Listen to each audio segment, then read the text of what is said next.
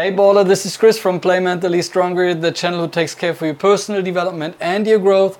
Yes, you're right, you're back at the halftime break, and we have once again the max of 15 minutes together in order to speak um, about a story. So, I'm currently a little bit in, into the stories topic.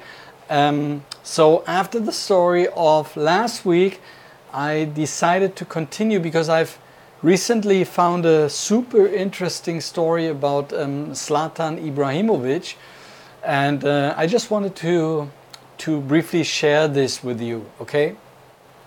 So as I said, today's story is about Zlatan, and I looked a little bit into his kind of story, and I found some interesting uh, things which I just want to share with you because I guess it, it's it's absolutely uh, and, and highly recommendable to have a look into this. Because there's a very powerful message in his kind of career path, and this is exactly what I want to share with you.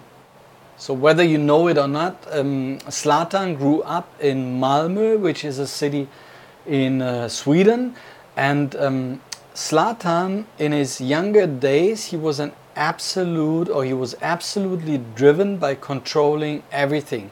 So in nowadays, you would basically say that he was some kind of control freak.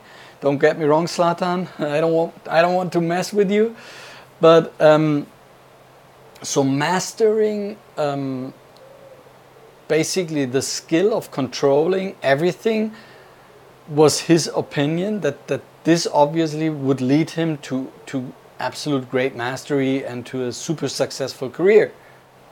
But as you might know, life sometimes and your career as well has some unpredictable or pretty unpredictable twists and turns you know some kind of bumpy roads which then leads um, to an enti- entirely different story.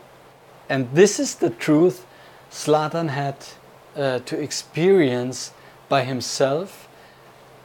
So pretty often his love for controlling the things or controlling the game, controlling his his actions, the opponent's actions, was basically disrupted um, over the course of the game, over the course of the trainings, over the course of his career. And this shattered the illusion he held onto so tightly. So, what happened all of a sudden is that he realized that he was really maintaining or that, that he was really holding on to a false belief which to a certain extent held him back. And he started to understand that it wasn't full control but rather the dance of the uncontrollable respectively the unknown. And this finally gave him the maximum of strength the maximum of power the maximum of self belief, as you know. So, the understanding that life and career are uncontrollable was something that from each and every experience grew within him, and he learned to surrender the uncontrollable. To release his need to dominate every outcome. That was a true liberation for him from the burden of controlling everything. So his perspective shifted and he discovered and embraced the art of adaptation. He found solace in the ability to react, adjust, and thrive in the face of uncertainty. And he recognized as well that true greatness isn't controlling every aspect of the game, every situation he was into, or even in training, but that it was more the give and go to flow with grace and resilience. All right, so off pitch, Zlatan experienced the downside of being famous. He experienced the downside of the fame itself. There was confrontation from the media. Um, he was confronted by having no privacy. He was confronted by um, the opinions of others he was confronted with hate via various medias and the expectations. This led him to the interpretation that he couldn't control what the others are doing and expecting from, from him, but that he can control his own kind of reaction, his own kind of response to it.